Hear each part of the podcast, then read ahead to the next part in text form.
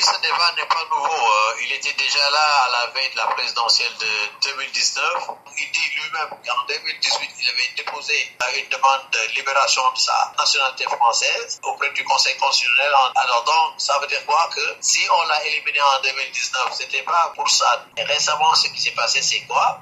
C'est que quelqu'un est allé chercher euh, dans les dossiers français. Il a trouvé que Karim était toujours inscrit sur les listes électorales en France. Et lui, il disait qu'il n'avait jamais voté en France et que le document daté de Versailles, il dit lui-même qu'il n'habitait plus Versailles depuis 1992 parce qu'il était entre Londres et Paris. Alors, autrement dit, c'est le, fichier qui n'a pas été renouvelé sur les listes. Mais du point de vue de sa nationalité, je répète, il avait introduit, c'est lui qui parle, euh, une demande de libération de sa nationalité. Maintenant, ça vient d'être fait avec la signature du président euh, Emmanuel Macron. Le Conseil constitutionnel, euh, avant même la, la signature de ce décret-là, avait euh, validé la candidature de Karim Ouad. Il n'y avait pas encore de candidature validée. Son mandataire était venu avec la demande par laquelle il avait saisi les autorités françaises pour prononcer à sa nationalité de ce pays-là.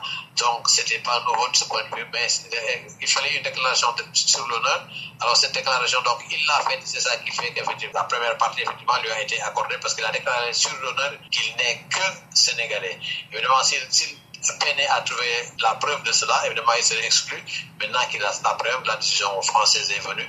Dans ce cas, le reste appartient au Conseil constitutionnel. Khalil Moua de lui-même, euh, il n'est pas présent au Sénégal euh, depuis euh, quelques années déjà. Est-ce que cette absence ne peut pas peser sur sa candidature? Oui, on le pense parce que certains vous diront que bon, il ne connaît pas le pays. Évidemment, ses partisans vous donneront le contraire avec des exemples qu'il voudrait être sur la table. Le, phénomène de nouveauté peut toujours attirer les gens vers lui. Il y a des gens, effectivement, ils vont être plus sur l'émotion, sur le sentimental plutôt que sur autre encore qu'au Sénégal, je ne peux pas vous dire que les gens votent sur la base de programme. On aime une personne ou on n'aime pas la personne. De quel poids pèse-t-il réellement aujourd'hui euh, sur la scène politique sénégalaise? Politiquement, je ne peux pas dire qu'il pèse grand-chose, mais il y a un parti qui est avec lui, le parti de son père, le PDS. Le PDS a un électorat plus ou moins fidèle. On a enregistré depuis quelque temps d'anciens ministres, d'anciens leaders euh, de ville qui sont revenus en disant qu'ils reviennent de la maison. Donc, ce point de vue, c'est pas son quotient personnel à lui, carrément, qui va fonctionner.